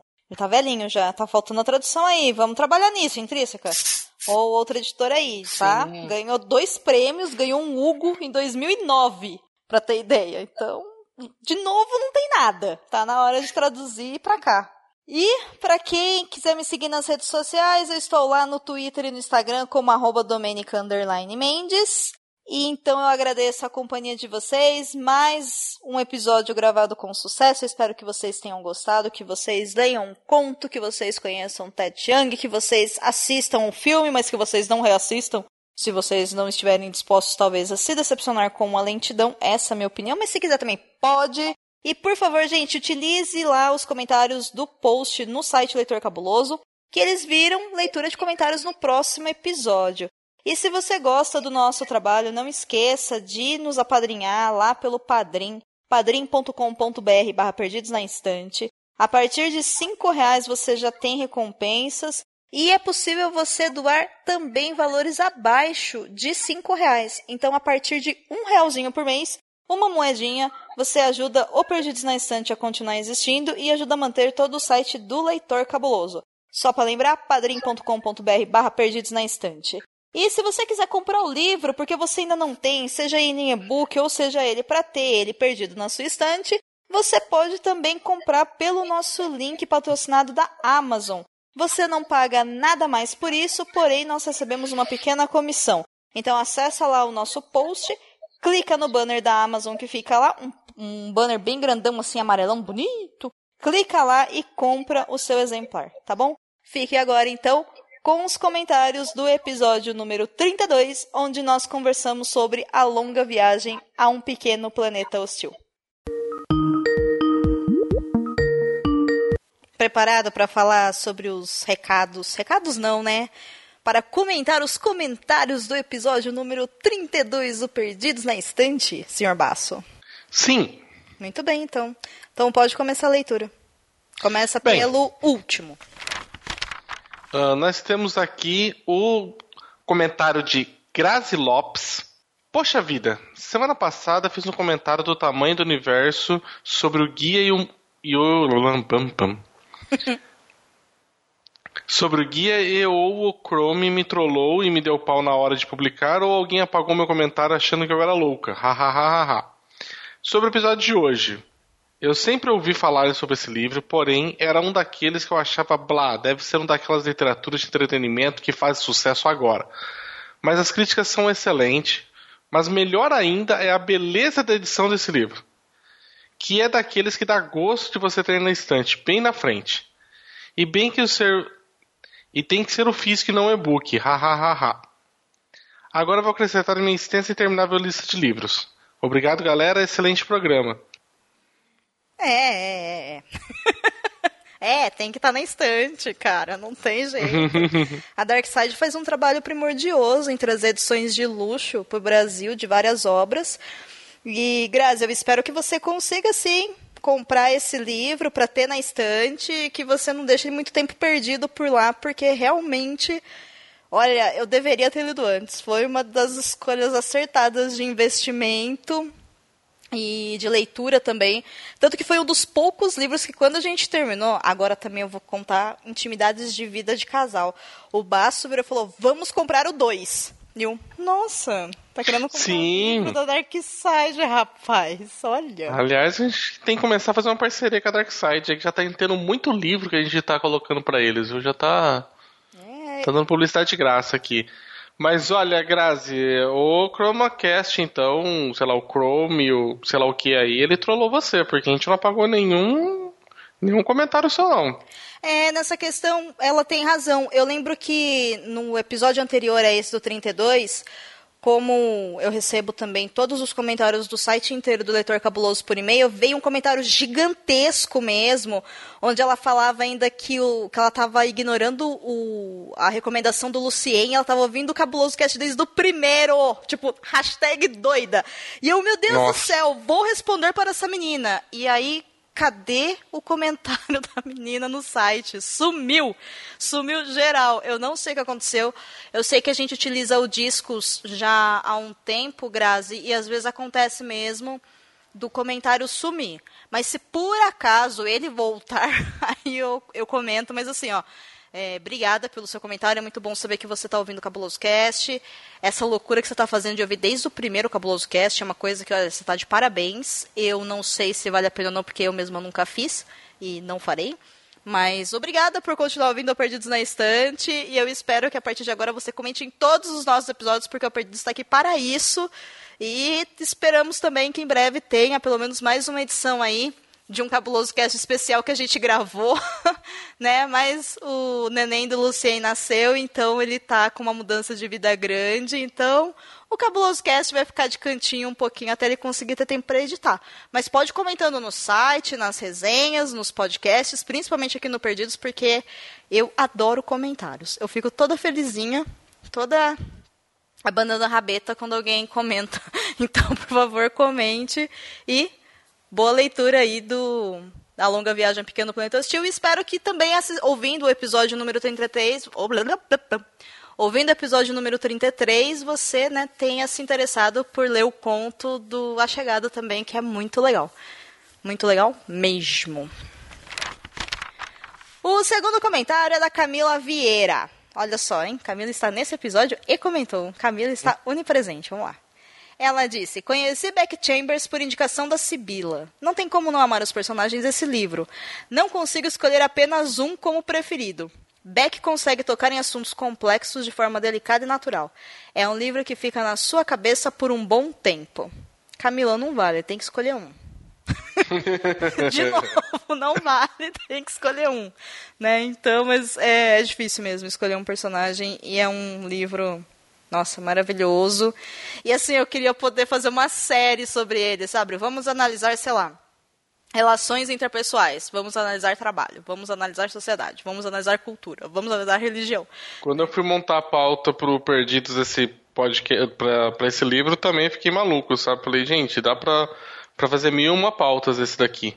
É, ah. Pena que o programa é curto e também não tem como ficar falando sobre tudo, né, que existe no livro, né, ficar um programa gigantesco, né, mas tem muito material para fazer muita discussão, né? Eu acho que isso que isso para mim, pelo menos, é o que define um bom livro, né? Se ele tem mais de uma interpretação possível, mais de um assunto possível sendo discutido. Né? Então, acho que essa pluralidade né, de interpretações e de temas é que para mim que faz uma boa literatura, né? E, e o A Longa Viagem ao Pequeno Planeta Hostil, ele é cheio de temas que são muito relevantes para ser discutido. É, e são temas importantes e bastante atuais, né? O que é interessante, porque normalmente quem gosta de ler tem uma mania de colocar monóculo e falar que somente livros clássicos, né, que trazem pontos importantes e blá blá blá. E aí a gente fala que preguiça, super nada a ver essa ideia. E aí vem esses livros maravilhosos que dá um tapa na tua cara e fala assim, não é assim mesmo? E pum, né? Mas uhum. ele, é, ele é incrível. Vamos, vamos ler o 2. E aí a gente Va- grava vamos. sobre. Combinado. Uhum. O último comentário daí do Áureo J, né? Ah, ele fala que a história da Wizard ter vindo no financiamento coletivo, ser algo independente e ter feito puro sucesso é fantástica. Capitã Sibila foi a escolha perfeita para o episódio S2. Ah, cara, realmente, a gente chegou a comentar né, sobre a, hum, a questão de que o, o livro foi, né, ela ela concluiu o livro por financiamento, né, falou que ela precisava de mais um período para concluir o livro e ela falou, "Ó, então vou ter que diminuir a minha carga horária e eu vou ter que fazer contribuição através de financiamento coletivo, né? Eu acho que eu já vi essa história em algum lugar por aqui, né? Alguém que está tentando diminuir a carga horária, e precisa de financiamento para continuar produzindo. Né? Alô, padrinho perdidos na estante. É, Gente, me ajuda a comprar comida. Eu preciso de trabalho e não é o trabalho que tá dando dinheiro. Me ajuda. Mas eu acho muito legal, cara. Eu, eu gosto muito de que cada vez mais a gente vai vendo como que talvez esse seja um caminho para fazer a produção de conteúdo que, sei lá, às vezes não teria um financiamento tradicional, né, numa editora ou um patrocínio para alguma outra algum outro meio, né, e quem for financiar vai ser o próprio consumidor diretamente, né? Eu gosto muito dessa ideia, né? É a mesma coisa que a gente está fazendo hoje com o podcast, né? Um grande mídia ainda não descobriu, né? Os, as empresas, tudo uma e o podcast como uma ferramenta às vezes de patrocínio, né, para poder fazer parte de publicação, divulgação, parte de publicidade, né? E então, enquanto você olha, não vai ter como, então, então talvez os próprios consumidores do produto daí financiem, né? E eu acho muito legal essa escolha porque te deixa livre para poder fazer o, o seu trabalho da forma que você acha que tem que ser, né? Se você não tem uma pressão também de uma empresa, uma coisa assim. Acho bem bacana. É, ao mesmo tempo que ele tira a pressão de. A pressão que a gente diz aqui é no sentido de ter que cumprir um editorial, de ter que. Não há problema nenhum com publicidade, né? Desde que ela seja explícita. Né? Então, por Uhum. exemplo, aqui no Perdidos, para quem estiver ouvindo, caso você queira comprar um episódio do Perdidos na Estante, ou um episódio do Covil de Livros mesmo, que é o podcast do Baço, você tem total liberdade para isso. A gente aceita a gente lê, a gente se compromete a ter toda a transparência, tanto com você, enquanto autora ou quanto autora, quanto para com o nosso público. Né? O que nunca está em venda é o que às vezes o grande mercado exige, que é você vender uma imagem de algo que não condiz com a realidade daquilo que você consegue produzir. Né? Então, embora a gente tenha aqui um compromisso de nunca falar mal de uma obra, desmerecê-la, não- nem tudo que a gente lê a gente gosta, e a gente acaba falando isso, né? Olha, não me Uhum. identifiquei com um determinado aspecto do livro, prefiro de- de- determinada obra que faz parte do mesmo universo, enfim. E isso é uma coisa que dentro de empresas grandes de patrocínio não é permitido. Do mesmo jeito que no mercado editorial que a gente vê, e está todo mundo cansado de falar sobre isso já, é que a literatura feita por mulheres com temas como o que ela escreveu não tem um espaço ainda solidificado. Então o financiamento coletivo nesse sentido vem até mesmo para suprir uma necessidade que o público quer, porque a gente quer sim obras bem escritas, e a gente quer obras bem escritas por mulheres com temas atuais e que sejam importantes, porque a gente cansou dessa forminha que vende. Mas o problema é que a forminha vende porque ela vende. Então a gente nunca vai deixar de ter a forminha da literatura no mercado. Né? Então o financiamento coletivo ele realmente ele dá esse suporte para a Beck, do mesmo jeito que qualquer financiamento coletivo dá suporte para qualquer tipo de artista no mundo, seja da música, da literatura, né? ou até mesmo aqui para gente. Hoje, se não tiver o financiamento coletivo do Perdidos na Estante, como o Basso muito bem disse, não tem mais podcast Perdidos na Estante e não tem mais site Leitor Cabuloso. Né? Não tem como, não tenho como manter o site não tenho como editar o podcast e tudo mais. Então a gente acaba dando uma reorganizada tanto nas contas quanto no tempo e quanto tudo. E a gente joga isso para um preço mínimo para poder pagar as pessoas que fazem esse trabalho para a gente de edição, de divulgação em mídia social e tudo mais, que é o que a gente consegue terceirizar. E a gente tenta viver disso num sentido de conseguir produzir para vocês. Mas está difícil porque, né? Ainda- Uhum. eu, eu ainda preciso ter um trabalho formal, do qual me demanda muito tempo. Então, né? Fica, fica um jogo aí meio difícil mesmo. Então, por favor, gente, ajuda o Perdidos com um real por mês. Né? Parece pouco, eu sei. Parece falar assim, ah, mas um real não vai fazer diferença. Então, mas a cada 10 reais são 10 reais a mais.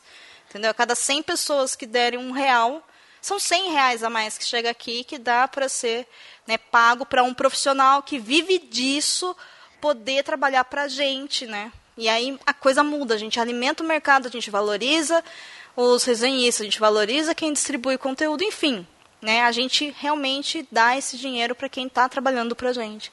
Então, né? padrim.com.br perdidos na estante. Basicamente é isso. Mas realmente é fantástico. Que bom que a Beck teve esse suporte do público, né? Porque. E assim, público, obrigada, porque se não fosse vocês, a gente não teria essa obra maravilhosa para comprar. Né? E só comentando aqui a questão da, da Capitã Sibila ter vindo para esse episódio, realmente foi uma escolha muito muito acertada. Eu fiquei muito satisfeita de poder trazê-la. Espero que ela venha mais vezes. O convite já está aberto. E aí, sempre que ela puder, ela vai participar. Desse daqui da chegada, ela ia participar, mas ela teve um problema pessoal e não pôde, né, no dia da gravação. Mas, quem sabe aí numa próxima pauta sobre ficção científica, quem sabe a Sibila volta. Porque a Sibila já é da casa Leitor Cabuloso faz tempo, né? Eu uhum. acho que é isso. Não é Sim. é mesmo? É isso. Então aguardamos agora os comentários de vocês lá no site leitorcabuloso.com.br no post sobre a chegada. E não se esqueçam que o próximo Perdidos na Estante, graças sim aos nossos padrinhos e às nossas madrinhas, será lançado se tudo der certo e o dinheiro cair na conta no dia 1 de julho, logo ali daqui 15 dias. Não é mesmo? Sim. Então, gente, até daqui 15 dias, então. Até, pessoal. Ele consegue escrever uma boa narrativa, né, para chamar a atenção da gente. É impressionante o trabalho do King. Mas aí eu, assisti, eu li o livro, assim, devorei ele em três dias. Foi o livro, acho que mais rápido que eu li esse ano. Aí eu fui assistir o filme. O novo? É. Ou o velho? O novo primeiro. Ah, sim. Nossa, meu, eu achei que com a série do Nevoeiro tinha sido suficiente de decepção, sabe? Não, é possível você piorar mais coisas. E, e, assim, eu saí tão desolada de lá, tão triste, que eu cheguei ao ponto de mudar minha arroba no Twitter para justificar o tanto de, sabe, desabafo que eu tava fazendo lá. Porque aquele filme é muito errado, cara. Gente, Hollywood devia ter vergonha de colocar aquilo pro público. Isso é o tipo de coisa que você faz na sua casa e esconde de todo mundo. Você não põe isso pro mundo e cobra para as pessoas verem, sabe? É muito ruim. É, muito ruim. Foi. E eu tava esperando muito, porque pelo, pelo primeiro trailer, eu disse, não, agora vai ter um ator bom, aquele clima, não vai ser bom. Eu fiquei naquela ilusão, né? Aí depois os trailers começaram a mostrar o filme todo e tal, mas eu vou ver. Aí fui ver e também fiquei meio, poxa, sério. É, eles fizeram um jump scare da história, né? E assim, o, o jump scare ainda está ok, mas aquele final ficou parecendo um filme genérico aquele final, todo mundo voltando assim. Meio... Nossa, mas né, assim, quebrou totalmente a ideia da história em si, né? Eles não desenvolveram os personagens como precisava. Aí ficou tudo muito muito esquisito assim, muito filme anos 80 que você não precisa tomar cuidado com nada, só vai socando o personagem e história.